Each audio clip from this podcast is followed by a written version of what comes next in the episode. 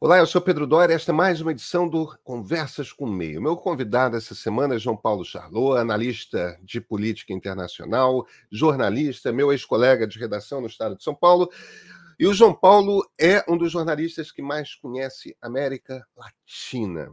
A gente está com uma crise gigante no, no Equador, uma declaração de guerra, e uma declaração de guerra por um, por um presidente de direita com uma, uma característica muito particular, tá?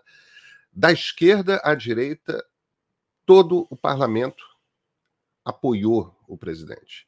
Ou seja, a gente não está vendo aquele acirramento político que vem com muita violência por conta de polarização interna, como quase estamos, em geral, preparados para achar que a política de tudo quanto é país está. Não é o que está acontecendo no Equador, mas é uma guerra. É uma declaração de guerra, a gente está com cenas de horror, é, sequestros acontecendo, invasão de emissoras de televisão, jornalistas sendo, sendo vistos ao vivo com, com rifles contra, contra suas cabeças. Quer dizer, a gente está num ponto tal de crise que corre o risco, evidentemente, de contaminar toda, toda, toda a região. O Equador, assim como o Chile, é um dos dois países da América do Sul que não fazem fronteira com o Brasil. No entanto, é um país amazônico, está muito perto do Brasil e essa questão do crime organizado ligado ao tráfico de drogas que ocupa e até ocupa território e substitui o Estado em várias regiões, não é um problema apenas equatoriano, é um problema que nós também vivemos aqui. Então, o que está acontecendo exatamente no Equador? O que, que isso pode nos dizer, pode nos ensinar a respeito do Brasil? Com vocês, João Paulo Charlot.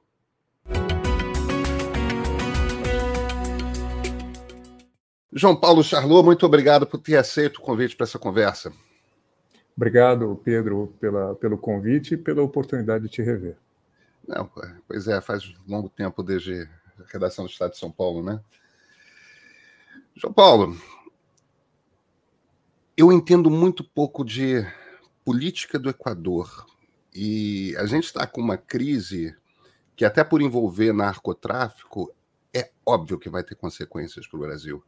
Então, acho que a gente precisa começar entendendo o que está acontecendo politicamente no Equador, em que momento da história política do Equador a gente está agora, o que está acontecendo? Bom, vamos puxar o fio da meada pela política e pela situação presidencial do país, pelo governo nacional, né? O Equador tem um presidente que é o Noboa, foi eleito agora em novembro, é uma pessoa jovem, com relativa pouca experiência política, teve cargo de parlamentar anteriormente, foi eleito numa campanha marcada pela violência, uma campanha que teve ataques armados contra políticos, assassinato de um dos candidatos. Isso não é comum na política equatoriana, são eventos mais recentes. Esse tipo de violência dirigida contra o mundo político. O Equador tem violência política em seu histórico, tem instabilidade. Mas esse cruzamento com crime organizado e ataque armado é um pouco novo, é coisa recente. Então o Noboa é um cara de direita, é um liberal uh, econômico. Uh, esses jovens, talvez para quem conhece o, o Bukele, essas, essa nova onda de líderes jovens de direita, com perfil meio influencer, meio empreendedor, mão dura. A gente também tem várias figuras uh, parecidas no campo da direita aqui no Brasil. Assumiu há muitíssimo pouco tempo. Deixa, né? deixa, deixa, eu te, deixa eu te segurar aqui, porque essa palavra liberal é sempre uma palavra é, delicada, dependendo de como você usa para é, para definir. Você usou liberal econômico quem que seria alguém? Seria a turma do Partido Novo parecida com ele aqui no Brasil? Ele seria parecido com Javier Milei? Quer dizer, essa coisa é ortodoxo na economia, porém com uma pegada mais autoritária do que liberais seriam na política? Como é que você posiciona ele? Com quem que a gente pode comparar para ter uma para ter uma noção? Vou dar dois, dois, dois, fatos, né? Individualmente com o FMI, ou seja, recurso a empréstimo externo de grande vulto para manter a economia do país, e dolarização da economia. São duas palavras que já remetem ao nosso amigo Javier Milei na Argentina, né? É um receituário que certamente a esquerda não seguiria, mas que esses presidentes, como no argentino Macri, o Milei, têm tem seguido. É claro que a economia equatoriana tem uma escala muito menor, né? então é difícil até fazer paralelos com países mais economicamente mais uh, expressivos aqui na região. Mas é esse tipo de coisa, assim. É, agora, diferente da extrema direita, né? As pessoas ali porque é, o problema de fazer comparações em política internacional é que as coisas nunca são exatamente iguais. Então, vamos fazer associações que começam a se deformar, né?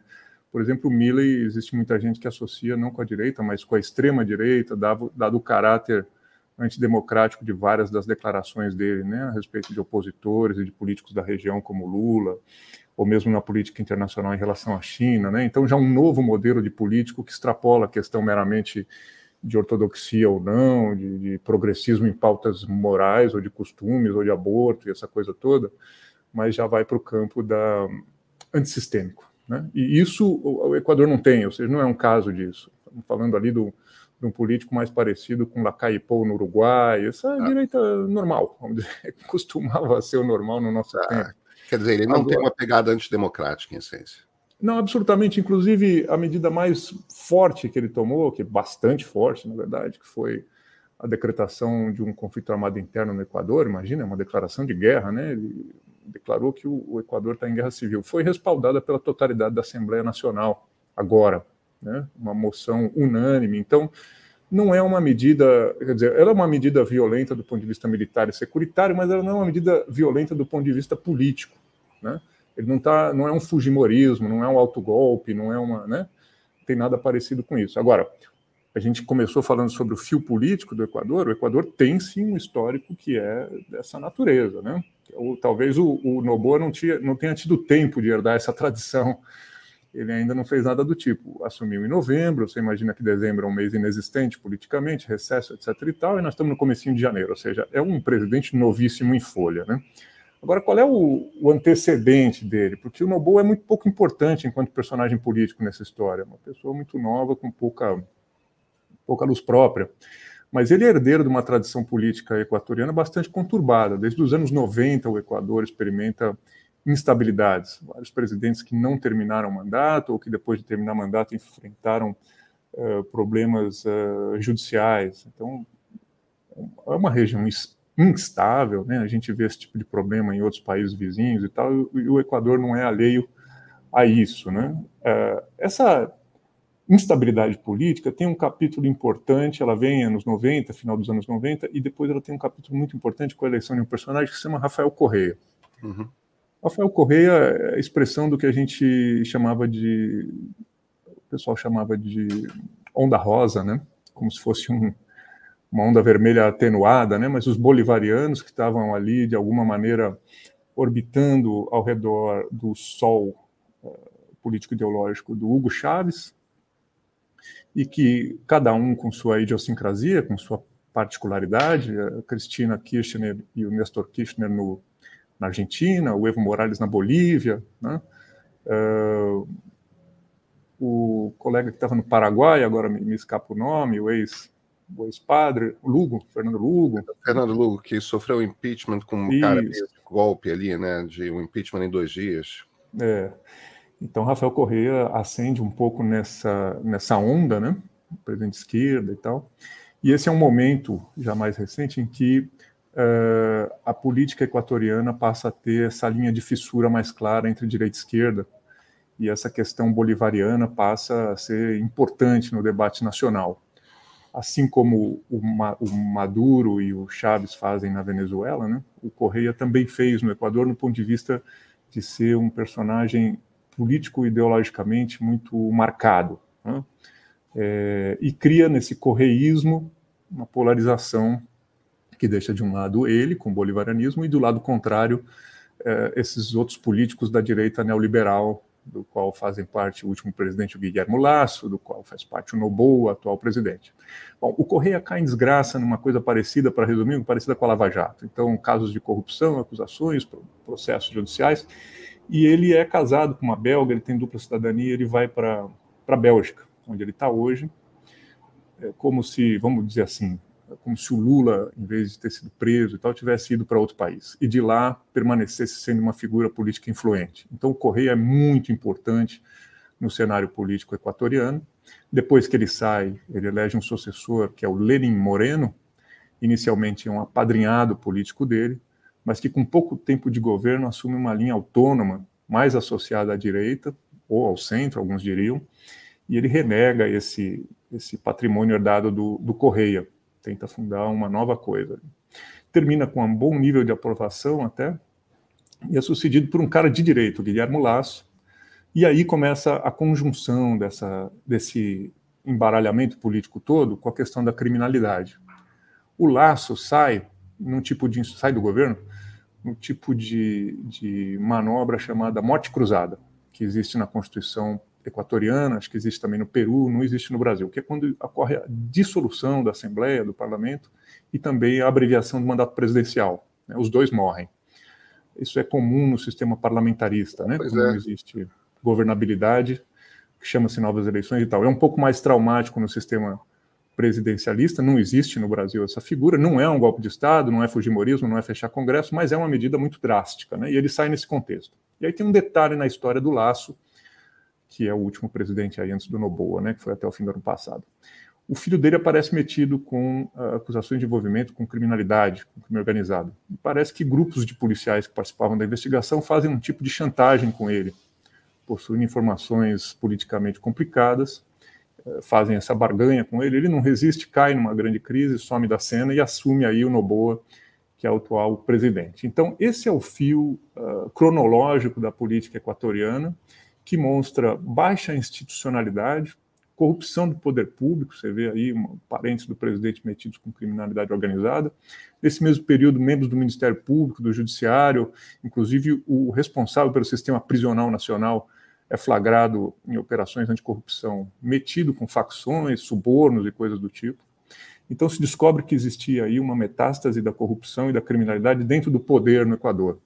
E esse cenário de conflito, de violência armada organizada, essa coisa barra pesada que está acontecendo agora, é uma coisa que vem desde 2018 para cá.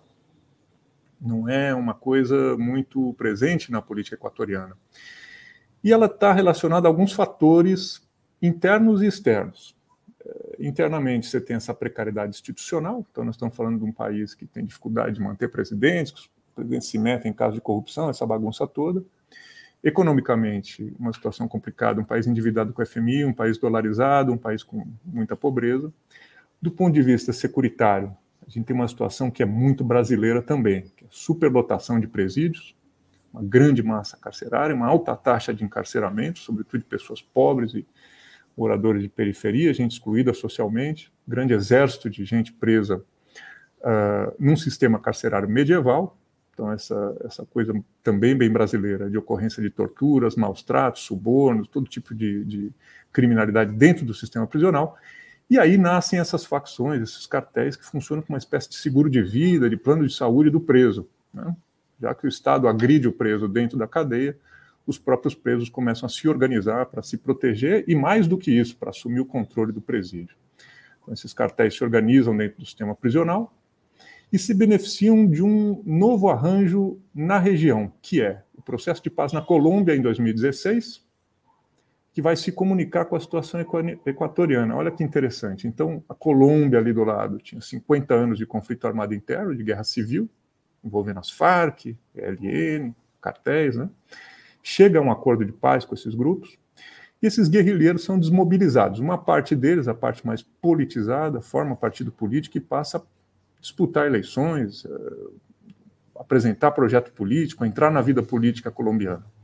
E uma outra parte dos guerrilheiros desmobilizados continuam na vida da criminalidade, mas eles recebem benefícios de anistia na Colômbia, pelos quais, se eles deixam de se envolver com crimes, eles podem deixar de cumprir pena. Né? Anistia para os guerrilheiros. E muitos desses guerrilheiros atravessam fronteiras e vão buscar novos mercados, novas oportunidades e caem no Equador. Então, o Equador se transforma num novo hub de produção de droga e de contrabando. Com uma economia dolarizada, isso facilita o trânsito de capitais.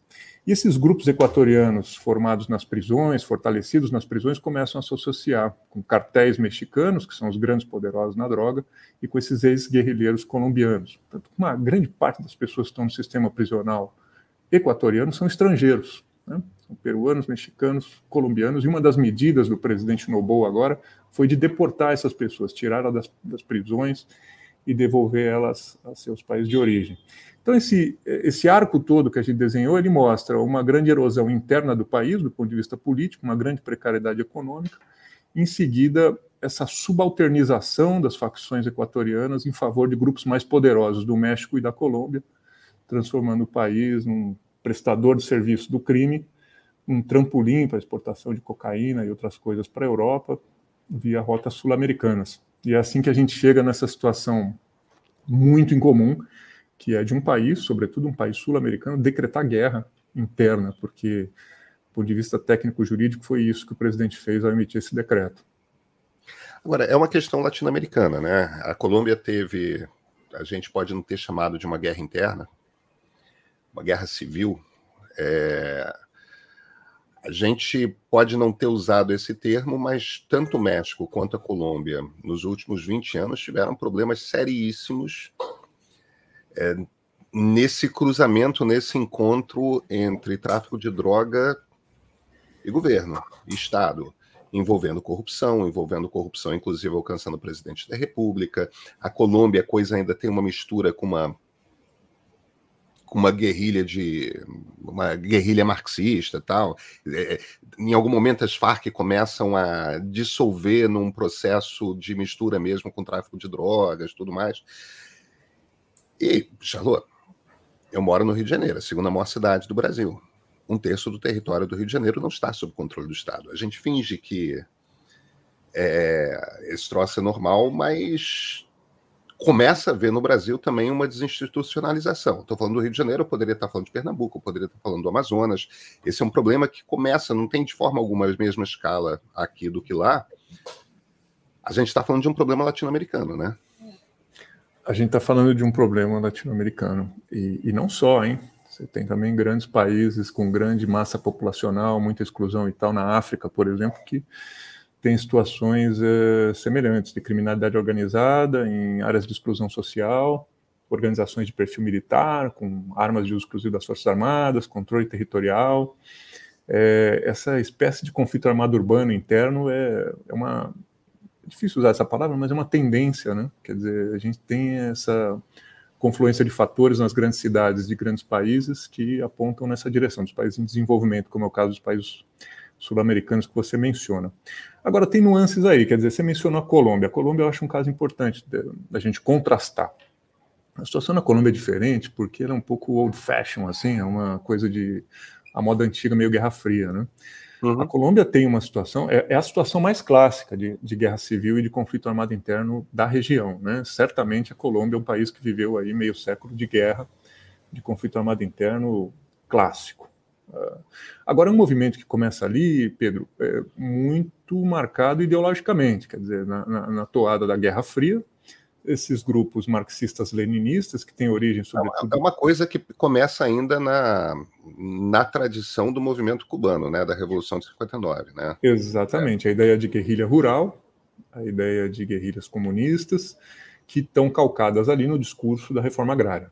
Então, são grupos cheios de razão, em grande sentido, porque são países marcados por grande concentração de terra, por grandes injustiças sociais, por muita violência no campo e que reivindicam alguma coisa que, por exemplo, na Europa é muito comum, que é pequena e micropropriedade rural para empreendedorismo familiar. Né?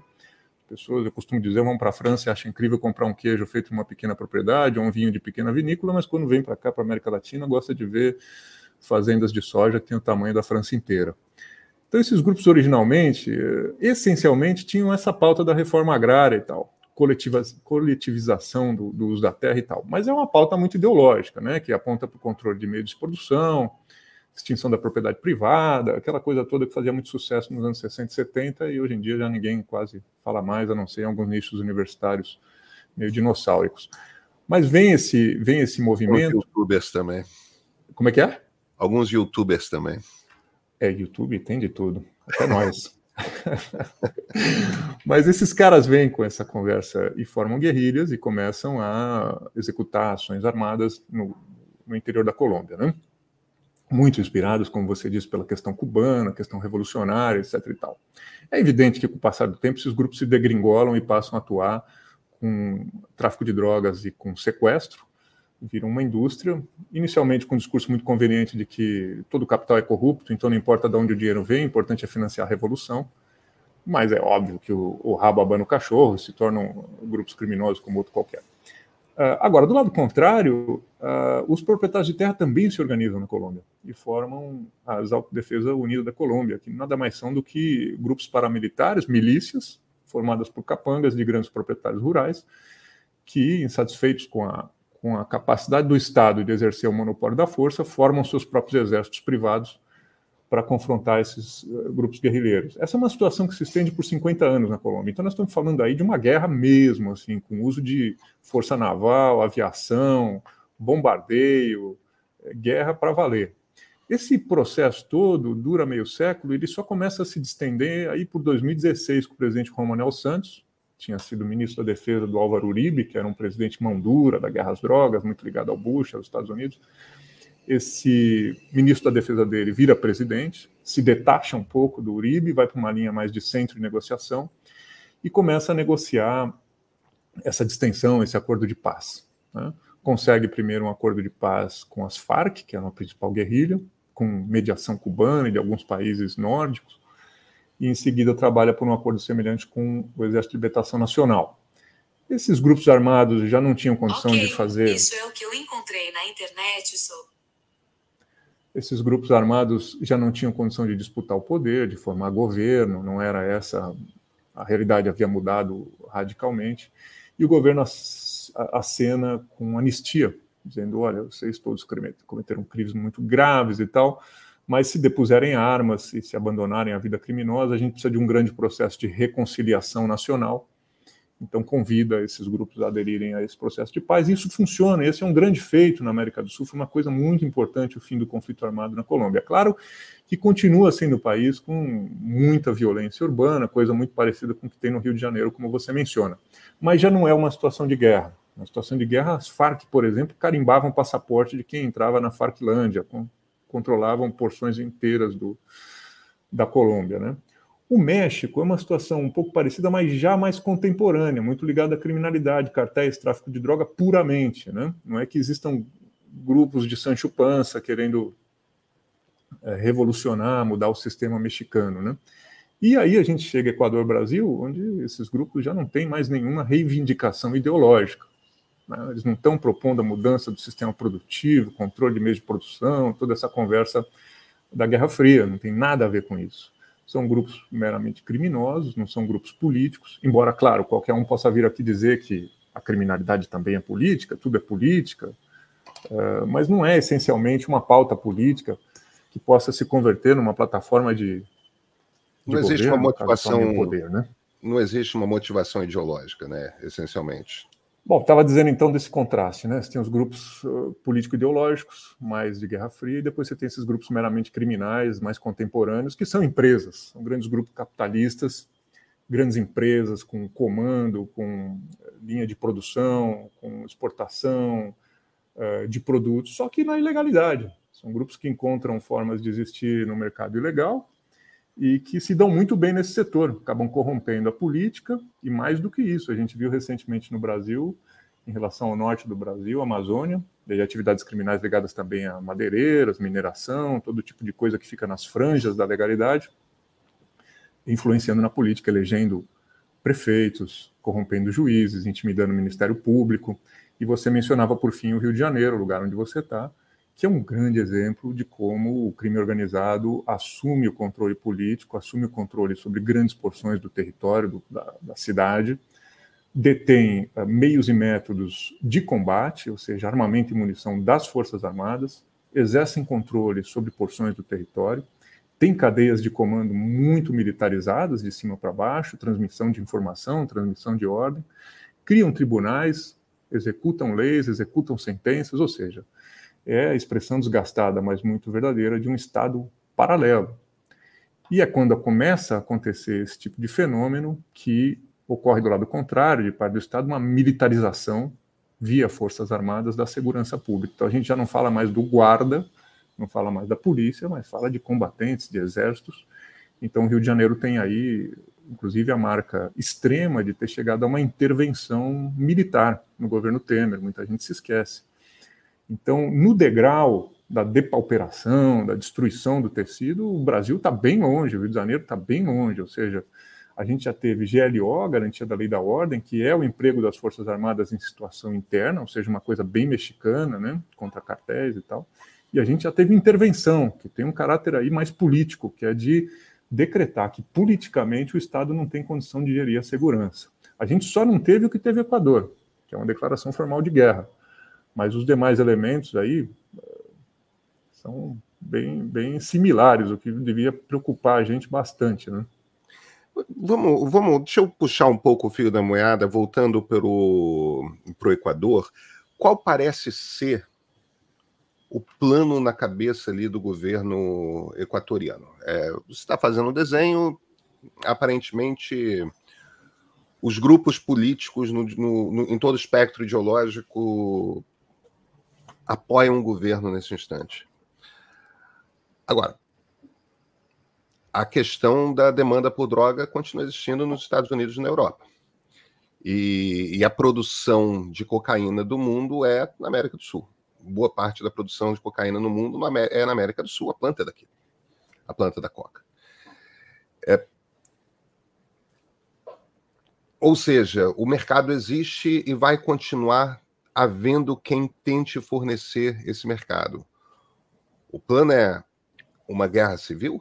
O plano é vamos matar todo mundo? É, qual é? A Colômbia, por exemplo, está flertando com legalização de drogas lenta e gradual, mas continuada do tipo vamos acabar com o mercado ilegal, vamos legalizar esse processo e porque é um dos caminhos. É, o, o que, que parece que o Equador está querendo fazer a respeito?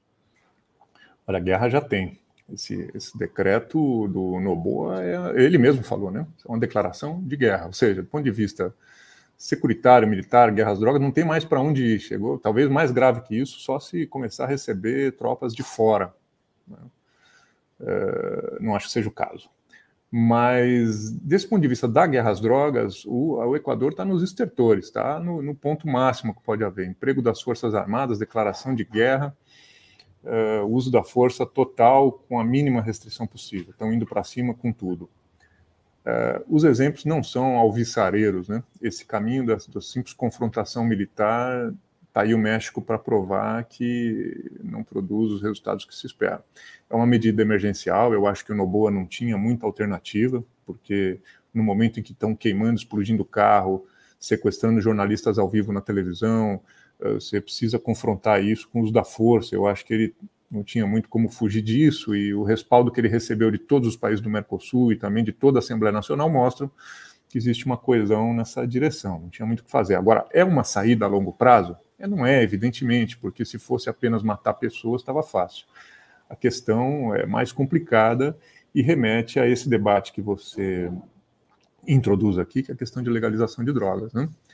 É, então, vários países vêm testando esse caminho, que é, em vez de aumentar a criminalização, aumentar a detenção, aumentar a massa carcerária, que significa aumentar o recrutamento de membros dessas facções, em vez de fazer, continuar fazendo essa roda girar, seria propor um outro eixo, que é de descriminalizar, de diminuir a população carcerária, de mitigar danos e de administrar o problema das drogas de uma forma menos violenta isso tudo ainda é bastante laboratorial, embora haja dados bastante contundentes que sinalizam que a ideia pode ser boa. Quer dizer, a Colômbia foi um laboratório desastroso de guerra. São 50 anos de guerra, né? Você imagina um país viver nessa realidade, qual o impacto econômico que isso tem. Imagina um lugar, por exemplo, como o Rio de Janeiro, declarando guerra, perdendo turismo, ingresso, que empresa vai querer se fixar num lugar que declarou guerra? Ou seja, se torna o pior lugar do mundo para você fazer investimentos ou visitar ou viver, né? A gente vê o Equador agora aqui, os relatos são de um centro da capital completamente esvaziado, fantasma, comércio fechado, metrô vazio, ou seja, o país muda completamente o eixo de funcionamento. Talvez, eu acho que o Noboa não é o cara, eu acho que o governo atual do Equador não é o governo que vai inovar nessa política e vai optar por descriminalização de drogas e tal, principalmente nesse momento, nada mais impopular do que isso. Né? O momento agora é de mão dura, enfrentamento e violência. Agora, no longo prazo, isso é possível? Eu acho que aí vai depender de correlação de forças uh, e de ideologias. Eu vejo a esquerda mais afeita a essas propostas de descriminalização e a direita mais afeita a propostas de mão dura. Né? É, você vê é, o debate você, sobre... você, você citou o fato de o, você classificou o Noboa como um liberal. Esse seria o caminho que um liberal tomaria. Liberal, liberal, liberal mesmo. Liberal econômico. Ele é liberal para dolarizar e fazer acordos com o FMI. Não sei se ele é liberal para fumar maconha. Tá é, são coisas diferentes. Então, que inclusive na América Latina costumam vir em pacote, né? Não fuma maconha e defende o FMI, é assim que essas pessoas se Isso. configuram. Ele é um animal dessa espécie, então eu não acho que ele vá ser o grande inovador e o Equador vai ser o grande laboratório de descriminalização de drogas. Esse certamente vai ser um debate muito vivo na América do Sul agora, porque a região não vai querer ter uma nova Colômbia no quintal. É mas acho que descriminalização é uma roda grande de giro longo, né? Ela produz resultados no, no longo, no longo termo. E o que tem agora no Equador é sequestro de apresentador de televisão, tiro de fuzil. É, se legalizar as drogas amanhã, essa situação não vai mudar, porque também tem outros fatores, não são só drogas, é toda a questão do sistema carcerário, é toda a questão da violência é, torturas, maus tratos, ressentimentos dentro do sistema prisional, vinganças, luta entre facções, né? Então, continua sendo um mercado de drogas. Essas empresas, que são chamadas cartéis, máfias, facções, disputam esse mercado, né? Existe uma lógica instalada que é difícil romper. Eu não acho que o Equador seja a vanguarda da descriminalização das drogas. Eu acho que vai seguir o caminho mais tradicional na América Latina, que é de enfrentamento, mão dura, é, coesão nacional em torno de uma resposta militar, isso tudo que a gente está vendo agora. E vem cá, contaminação para o Brasil. O Equador não faz fronteira com o Brasil, esse é um aspecto positivo, né? É, o Equador e o Chile são os dois únicos países da região com os quais o Brasil não faz fronteira. Não faz fronteira, mas é, não é longe, né?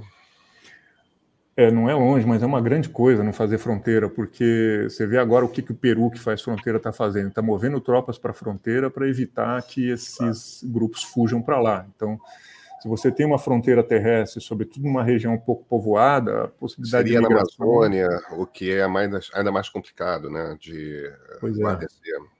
A gente viveu isso com as Farc, né? A gente viveu um pouco do transbordamento da, da, da, do conflito colombiano em algumas, alguns setores no Brasil. Eu assim tive como na... vivemos um pouco com a Venezuela, né? Ah, é, então, muito em relação a refúgio, migração econômica e tal, menos em relação à criminalidade. E o Brasil não é uma donzela vítima das coisas, também é um exportador desse tipo de coisa. A gente está fazendo um estrago enorme no Paraguai exportando facções brasileiras, né? Isso. Então, tudo isso está interrelacionado, não existe mocinho e bandido nessa questão. Mas o fato de não fazer fronteira é um fator uh, positivo de contenção, ou seja, isso afasta um pouquinho geograficamente o problema para nós.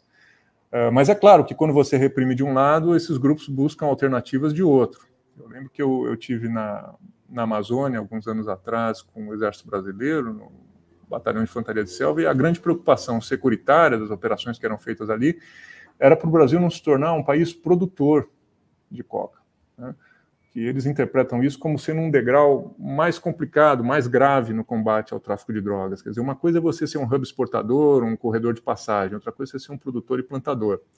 Isso dá início, engatilha um, todo um outro sistema de, de criminalidade que se torna mais complexo. Então, essa é uma vantagem. Agora, consequências tem para o Brasil, inclusive porque o Brasil é o, país, é o maior país da região, o país economicamente mais importante, o, o país politicamente mais influente, é natural que ele busque exercer é, um papel de liderança nas, nas conversações em torno desse assunto. É óbvio que é um problema interno do Equador, é óbvio que a nossa Constituição diz que a política externa se, se pauta pela não intromissão em assuntos externos, mas uh, é, é, comum que o Brasil tome a dianteira nessas situações, inclusive para evitar que os Estados Unidos ou outros países de fora venham exercer uma influência que é reivindicada pela potência regional que o Brasil é. Agora, nesse momento, muito pouco pode ser feito, e o que pode ser feito está sendo feito, que é respaldo diplomático ao Noboa, né? respaldo diplomático ao governo. Esses países todos da região se reuniram e basicamente o que eles disseram ali foi de que não vão criar constrangimentos para o Noboa nessa política de militarização do conflito. Porque o que poderia acontecer? Algum país poderia, por exemplo, se manifestar no plenário da Comissão de Direitos Humanos da ONU em Genebra, denunciando a guerra às drogas no Equador, as mortes e tal. Poderiam colaborar, consorciar para fazer, apresentar denúncias na Comissão Interamericana de Direitos Humanos da OEA, levar alguma coisa à Corte Interamericana, ou seja, buscar instâncias internacionais. Então, fazer um paralelo, é ruim fazer paralelo, mas ajuda a ilustrar né, um pouco o que o Israel está vivendo, ou seja, país começa a conduzir uma operação militar de grande envergadura e aí começa a sofrer críticas, processos que vão desgastando politicamente. O Mercosul sinalizou o que o Noboa queria, disse: olha, nós não vamos fazer isso, pelo menos por enquanto. Então o Brasil está dentro desse bololô de países que parece se solidarizar, compreender e apoiar o momento que o Equador está vivendo. É um momento de muita exposição, né, Pedro? Assim, o assunto está na ordem do dia, mas logo vai desaparecer. Isso é inevitável. A gente que trabalha com notícias sabe como funciona mesmo a violência ela acaba sendo absorvida e ignorada. Ninguém aguenta prestar atenção muito tempo nessas coisas. E quem duvida deve dar uma olhada na Colômbia. O país está há 50 anos em guerra e não chega uma vírgula do que acontece lá no Brasil. Ninguém tem, ninguém tem saco de acompanhar conflito. Eu posso citar uma lista de conflitos que estão em andamento no mundo e que ninguém presta atenção. Então, o Equador está em evidência agora, mas o mais provável é que se torne um conflito latente ali, uma inflamação com o qual a região vai convivendo enquanto não acontece um novo atentado espetacular, como foi essa invasão do canal de televisão. É, o motivo pelo qual eu trouxe a questão do Brasil, você citou a, a, a questão do tráfico de cocaína para a Europa. A América do Sul é a grande produtora de cocaína do mundo, e você tem dois grandes mercados, tem Estados Unidos e tem Europa. O, o, o tráfico para os Estados Unidos é feito através do México. O tráfico para a Europa é feito através do Brasil. É, é evidente que a situação é muito diferente, porque, afinal de contas, o Brasil não tem uma extensíssima fronteira terrestre com a Europa, como os Estados Unidos têm com o México. É, então, isso evidentemente põe uma diferença muito grande. Agora, a rota para a cocaína vir, para ser distribuída para chegar à Europa via Porto de Santos, via Porto do Rio de Janeiro, é o Brasil. Então, a partir do momento que o, o, Equador começa a se tornar um país em conflito, é, por causa de produção de cocaína, por causa daquilo que você está chamando, e eu concordo com a classificação, isso que você está chamando de empresas produtoras e distribuidoras de, de cocaína. A partir do momento que esse troço está no centro de um conflito armado, isso afeta diretamente essas empresas brasileiras o PCC, o Comando Vermelho e, e, e suas diversas ramificações. Em geral, as outras, os outros grupos de tráfico no, no, no Brasil são ligados ou ao PCC ou, ou ao Comando Vermelho. É, quer dizer, tem um, tem um efeito econômico na economia do crime no Brasil. E você acha que a gente pode ver algum tipo de consequência na questão da segurança interna brasileira a partir desse conflito ou não? Eu acho que sim, por uma análise econômica de funcionamento de mercado, é óbvio que o mercado funciona como água. Né? Quem teve vazamento no apartamento e recebeu reclamação do vizinho de baixo sabe como é. A água encontra seu caminho e ela vai gotejar onde tiver aberto. Né? Havendo demanda, vai haver oferta. Havendo oferta, vai haver escoamento, vai haver canais de escoamento, e é possível, é até provável que o Brasil cresça em importância como um corredor por onde essa água vai passar. Né? A gente sabe que o consumo de drogas teve aumento. A cocaína é um pouco uma coisa antiga, né? Tem crescimento principalmente de drogas sintéticas que podem ser processadas de forma mais descentralizada, mais pulverizada, mas a cocaína continua sendo um elemento importante. E o Brasil, como você bem citou, é um ponto importante de passagem dessa droga. Agora, a situação é muito complicada, Pedro, porque muita gente sequer se lembra, mas o Brasil agora está com GLO nos portos e aeroportos. Ou seja, a gente já está com portos e aeroportos militarizados por causa dessa situação. Contrabando, roubo de carga, tráfico de drogas. É, então, como eu dizia inicialmente, assim, na escala de, de, preocupação, de gravidade, a gente já está num degrau bastante alto, que é quando você tem forças armadas fazendo papel de polícia em portos e aeroportos. Eu estava agora em Santos, sou de Santos, e tem uma presença da Marinha muito ostensiva em comum, embarcações uh, militares uh, parando uh, barcos na entrada do canal do Porto, mesmo embarcações pequenas, ou seja, isso dá conta de que não é um temor sobre o futuro, mas já é uma reação a uma realidade do presente o Brasil efetivamente é um porto de exportação. A gente vê casos muito mirabolantes, não, de traficantes com mergulhadores fazendo solda de droga em cascos de navios, coisas muito elaboradas para passar essa droga para a África e Europa.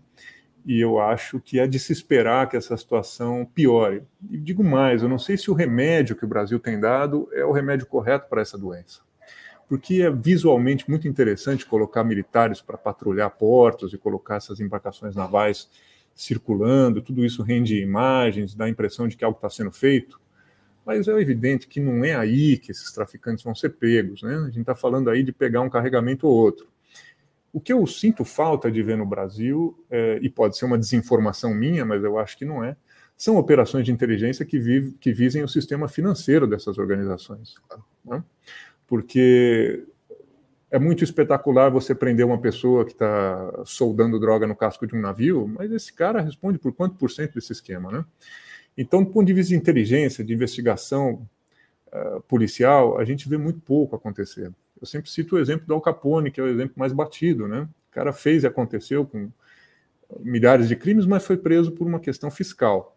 O Brasil tem esse tipo de inteligência, de rastreamento de, de dinheiro, de detecção de fluxo ilegal e principalmente de comunicação desse fluxo com o poder político, que a gente sabe do poder das milícias, a gente sabe que quem autoriza político a fazer campanha em comunidades é o crime organizado, a gente sabe que quem indica partido, quem indica candidato em muitos lugares é o crime organizado, não sou eu que estou dizendo, eu lembro de ter entrevistado o Raul Jugman num Roda Viva durante o governo Temer e ele ter dito isso, da quantidade de políticos que são ligados, são financiados e são lançados pelo crime organizado para defender interesses do crime organizado. Ou seja, as Forças Armadas, o Exército, a Marinha não vão prender essas pessoas no porto, entendeu? Não é aí que isso está acontecendo. E eu sinto falta de ver estratégias mais concatenadas de inteligência, de investigação criminal e de investigação financeira que mirem o coração dessas instituições. São instituições muito complexas de atuação internacional. A gente está falando da exportação da criminalidade, brasileira para o Paraguai, né? Eh, que desestabilizam países, desestabilizam governos, vão se enraizando como um câncer, vão corrompendo, vão destruindo as instituições, vão comprando juízes, vão intimidando o Ministério Público, vão matando jornalistas que trabalham com esses temas e fazem denúncias. O, México é um grande exemplo disso. A gente viu invasão de emissora no Equador. Imagina esse tipo de coisa ah, se alastrando no Brasil. Já acontece, né? Fui diretor da Abrage, da Associação de Jornalismo Investigativo, a gente vê os casos de violência contra jornalistas, sobretudo no interior. Mas imagina esse nível em que uma emissora de televisão é tomada, esse nível em que o, o, o crime decreta que assuntos podem ser cobertos ou não podem ser cobertos, o crime decreta que uma emissora deve passar um videotape violento mostrando execuções de cartéis inimigos, esse tipo de coisa ainda não acontece no Brasil. E ah, eu não acho que o tipo de ação espetacular e militarizada que tem acontecido seja capaz de barrar isso. O que eu sinto falta é de uma abordagem mais inteligente de investigação policial e de cruzamento com investigação econômica, porque é aí que essas organizações se fazem.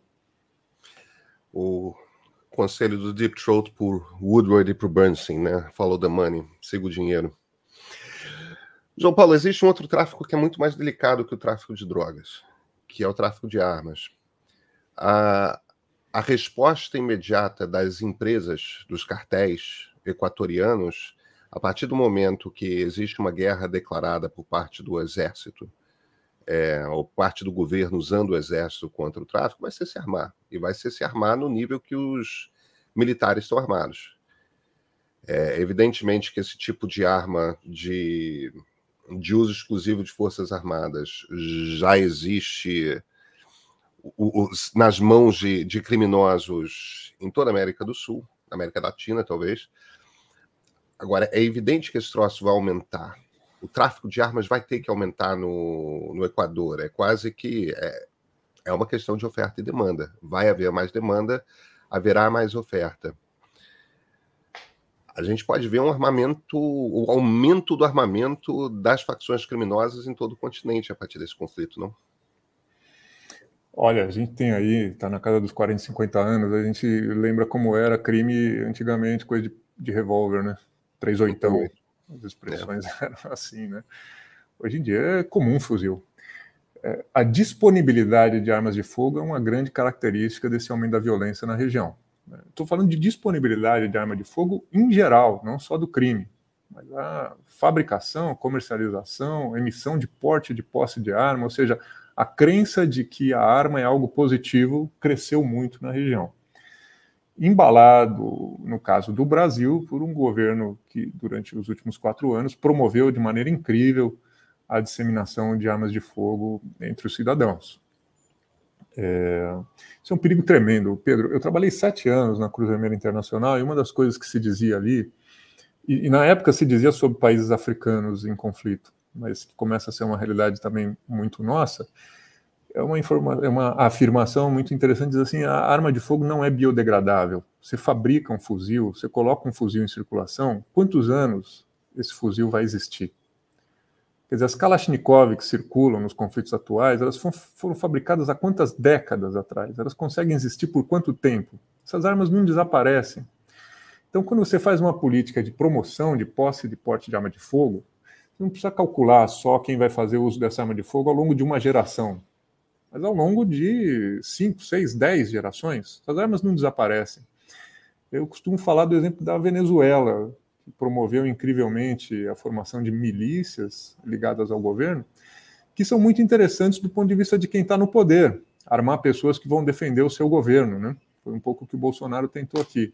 Mas esses governos não duram para sempre, esses líderes não vivem para sempre, eles morrem, mas as armas seguem existindo. E elas se prestam a outras finalidades. Então, essa grande circulação de arma de fogo, ela não vem só do mundo criminal, ela não vem só uh, do tráfico internacional de armas para cometer maldades, ela vem do bem, ela vem do lado bom, ela vem do cidadão de bem, ela vem de gente que compra arma para se defender. O importante é tirar essa arma da fábrica. E o Brasil é um grande produtor de revólveres e pistolas, por exemplo. Uma vez que essa arma começou a circular, você não tem mais controle. Você tem controle durante um ano, dois, dez, uma geração. Essas armas continuam existindo. E elas têm calibres cada vez mais pesadas, elas têm poder de destruição cada vez maior, e elas levam a um ciclo vicioso muito perigoso, que é de uma resposta do Estado que vai na mesma direção. É, o tipo de armamento que a polícia usa hoje em dia, o tipo de uniforme, de veículo que usa, o tipo de comportamento, tipo de estratégia que usa. Tudo isso já é de perfil militar. A polícia militar, como a polícia de São Paulo, ela tem um perfil de atuação mais próxima dos exércitos no mundo desenvolvido do que das polícias. Não é uma guarda. Pouca gente hoje se aproxima de um guarda, de um policial militar para conversar, pedir uma informação, perguntar as horas. Eles funcionam nas cidades como se fossem militares das Forças Armadas, estão com fuzis, não têm cara de bons amigos, não estão conectados com a sociedade, não é o guarda da esquina, não é o guarda do bairro, não é o policiamento comunitário. Né? Param para tomar um café e comer um pão de queijo numa padaria de Higienópolis, estacionam duas viaturas em cima da calçada, interrompendo o fluxo de pedestre. É uma violência, é uma projeção de força, já é um uso da força. Né? Quem reclama? Quem consegue? Quem, quem argumenta? Quem conversa com esse policial? Ninguém. As pessoas são, se sentem ameaçadas. Então, a gente já está num nível de uso da força muitíssimo elevado.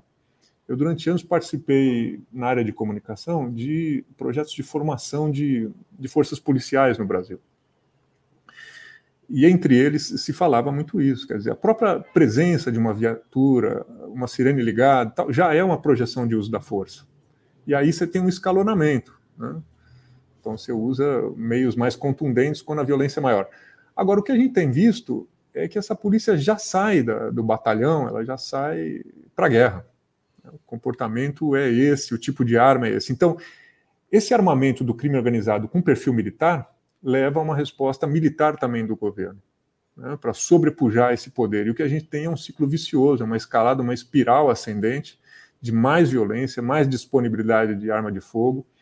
E essas mortes que no Rio de Janeiro são tão comuns de crianças, coisas de bala perdida, etc. é natural que isso vai acontecer. Porque um revólver dispara uma vez, para disparar de novo, você precisa apertar o gatilho de novo. Um fuzil que você segura um gatilho apertado por um segundo dispara quantas balas? Essas balas viajam quantos quilômetros?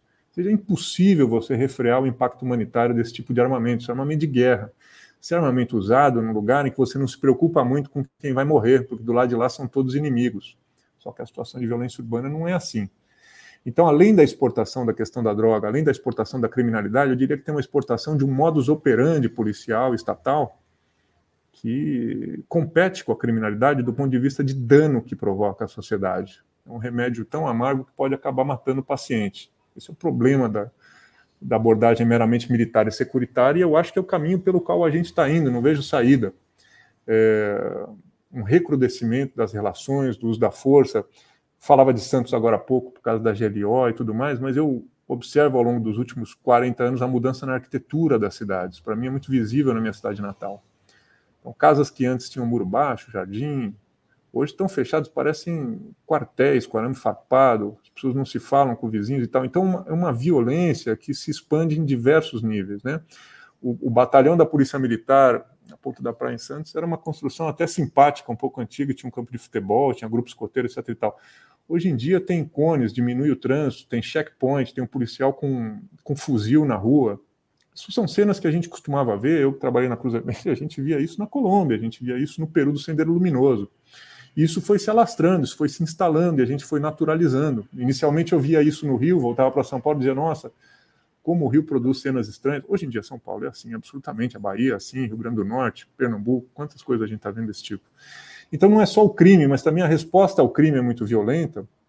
E é óbvio que é uma busca de remédio, né? Mas, como eu dizia, é um remédio que tem suas consequências e sequelas uh, complicadas para a segurança pública. E a gente tem um drama político, né, João? Porque a esquerda não tem uma proposta de política de segurança. É, fica imobilizada. É, é percebe ali um problema de injustiça que existe no nosso sistema judiciário, porque afinal de contas a justiça no Brasil não é igual para todos, e isso imobiliza. E, e simultaneamente a é, ainda mais nesse momento em que houve um acirramento da direita no Brasil, a proposta de segurança da direita é mais arma, é, é, é, é licença para matar para policial. E, e esse não é um problema apenas brasileiro, esse é um problema, de novo, latino-americano. Né? A gente parece estar num encurralado, encurralado e ignorando por completo os think tanks que existem de política de segurança.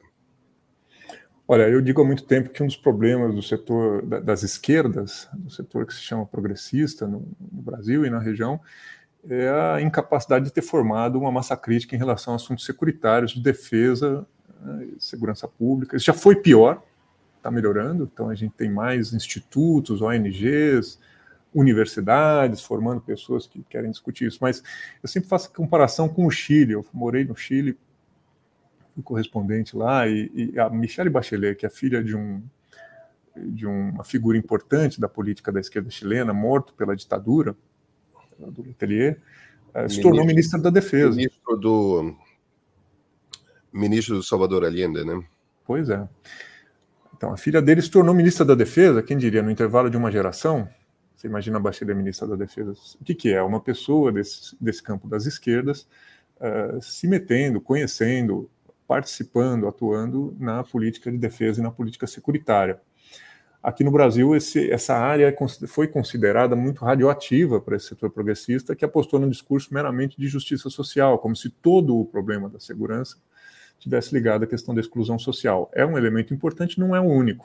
E a gente carece de formação de de pessoas que sejam especializadas nesse campo e que tenham pontos de conexão com quem está na ponta, com policiais e com militares. Né? Esse diálogo é muito ruim, os pontos de intersecção são muito poucos. Existe gente trabalhando nisso, existem trabalhos acadêmicos importantes na área, existem think tanks e, e ONGs que fazem um trabalho importante, mas é insuficiente. Essa é uma, uma conexão muito recente no Brasil, eu diria. Né?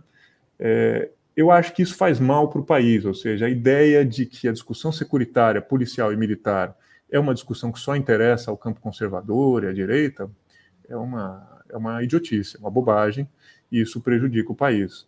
Eu acho que esses são assuntos de interesse nacional, são multifacetados, precisam de abordagens que sejam complementares entre si, então não é só matar e não é só ressocializar, ou seja, o assunto não tem duas respostas simples, tem muitas respostas complicadas, e é importante que esses setores que se consideram mais progressistas uh, deem atenção devida para isso. Inclusive porque, se for para citar um motivo meramente prático, isso tem um dano eleitoral muito grande. Veja, é muito difícil hoje uma trabalhadora doméstica, um empregado de uma loja do shopping que tem o celular furtado e ainda está pagando em 24 vezes, esse cara aceitar o tipo de argumento que às vezes os políticos de esquerda colocam sobre injustiça social. Ele percebe a justiça social, inclusive porque ele é vítima dessa injustiça social e é por isso que ele está pagando o celular em 24 vezes.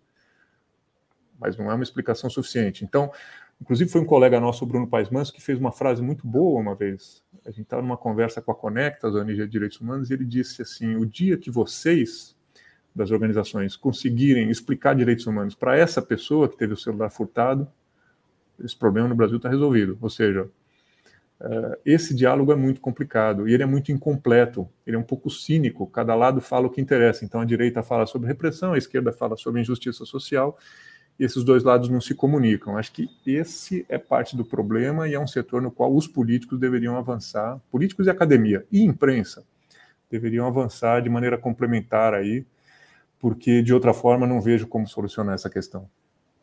João, deixa eu te fazer uma última pergunta. Voltando para o Equador. E aí? O que, que acontece a partir de agora? Você tem algum tipo de prognóstico? O que, o que, que dá para. O que, que dá para a gente antever para os próximos meses?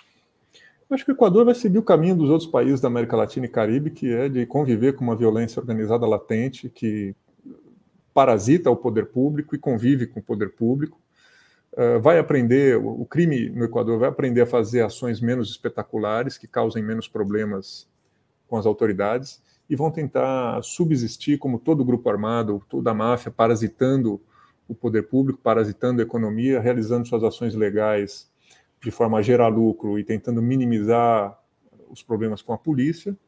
Eu acho que politicamente isso vai ser amenizado. Eu acho que o Noboa vai conseguir apresentar algum trunfo, algum resultado que ele possa dizer que é fruto da sua ação. Então vai prender alguns capos e coisa do tipo. Situação vai se acomodar num ponto muito ruim, que é o que costuma acontecer. Né? Basta citar o exemplo de São Paulo, está acomodado com a hegemonia de um grupo armado. Uh, você produz a redução de alguns indicativos mais violentos, como homicídio, mas o comércio, a atividade legal continua funcionando. Então, não acho que exista uma. Um, vai cair um raio no Equador que vai solucionar a situação. Eu acho que o mais provável é que ocorra um processo muito biológico, que é de mimetização do crime com a cena local, como acontece no México. Não acho que vai evoluir para uma questão colombiana, não acho que as organizações criminosas do Equador tenham o perfil das Farc e da LN, não acho que seja o caso, não acho que o Equador vai mergulhar numa guerra civil de 50 anos, mas vai entrar nesse esse banho-maria de criminalidade, cartéis e grupos armados, a atenção pública e midiática vai diminuir, a gente vai esquecer do Equador, como esquece do Paraguai, como esquece da Bolívia, e provavelmente vamos mudar de assunto e o país vai continuar se afundando economicamente na instabilidade política. Acho que o Rafael Correia vai continuar exercendo papel preponderante na política interna, vai ser basicamente mais um país sul-americano bastante complicado e com um horizonte de pouca perspectiva. Nessa nota não exatamente otimista, João Paulo Charlot, muito obrigado pela conversa. Valeu, Pedro. Obrigado pelo interesse, obrigado por ouvir. É muito interessante poder trocar ideias assim sobre esse tipo de contexto tão complexo. A gente não é especialista em tudo, mas consegue juntar pontos de coisas muito diferentes que estão pairando aí.